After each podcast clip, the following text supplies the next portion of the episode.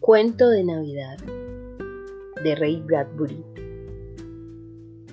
El día siguiente sería Navidad y, mientras los tres se dirigían a la estación de naves espaciales, el padre y la madre estaban preocupados. Era el primer vuelo que el niño realizaría por el espacio, su primer viaje en cohete, y deseaban que fuera lo más agradable posible. Cuando en la aduana los obligaron a dejar el regalo porque excedía el peso máximo por pocas onzas, al igual que el arbolito con sus hermosas velas blancas, sintieron que les quitaban algo muy importante para celebrar esa fiesta. El niño esperaba a sus padres en la terminal. Cuando estos llegaron, murmuraban algo contra los oficiales interplanetarios. ¿Qué haremos? Nada. ¿Qué podemos hacer?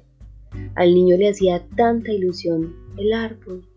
La sirena huyó y los pasajeros fueron hacia el cohete de Marte. La madre y el padre fueron los últimos en entrar. El niño iba entre ellos, pálido y silencioso. Ya se me ocurrirá algo, dijo el padre.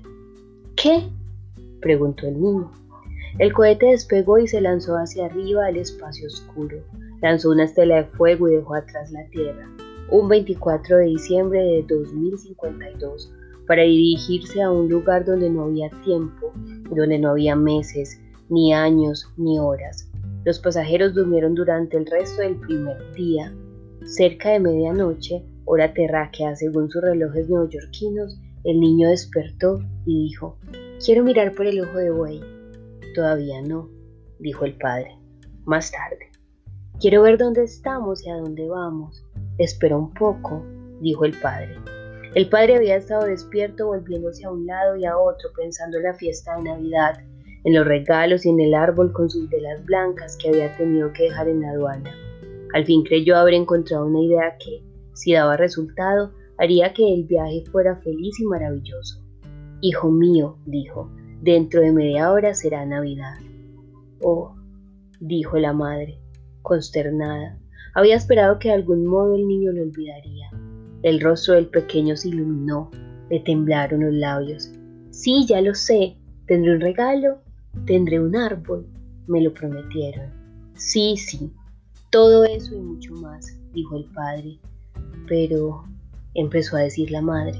Sí, dijo el padre, sí, de veras, todo eso y más, mucho más. Perdón, un momento, vuelvo pronto. Los dejó solos unos 20 minutos. Cuando regresó sonreía. Ya es casi la hora.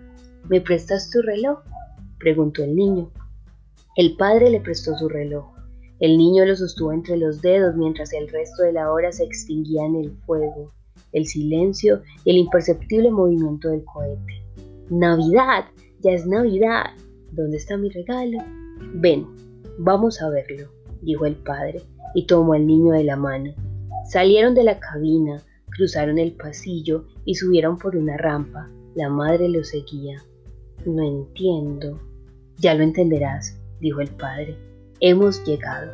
Se detuvieron frente a una puerta cerrada que daba una cabina. El padre llamó tres veces y luego dos, empleando un código. La puerta se abrió. Llegó luz desde la cabina y se oyó un murmullo de voces. Entra, hijo. Está oscuro. No tengas miedo, te llevaré de la mano. Entra, mamá. Entraron en el cuarto y la puerta se cerró. El cuarto realmente estaba muy oscuro. Ante ellos se abría un inmenso ojo de vidrio, el ojo de buey, una ventana de metro y medio de alto por dos de ancho, por la cual podían ver el espacio. El niño se quedó sin aliento maravillado. Detrás, el padre y la madre contemplaron el espectáculo y entonces en la oscuridad del cuarto varias personas se pusieron a cantar. Feliz Navidad, hijo, dijo el padre. Resonaron los viejos y familiares villancicos. El niño avanzó lentamente y aplastó la nariz contra el frío vidrio del ojo de buey, y allí se quedó largo rato, simplemente mirando el espacio, la noche profunda y el resplandor, el resplandor de cien mil millones maravillosos de velas blancas.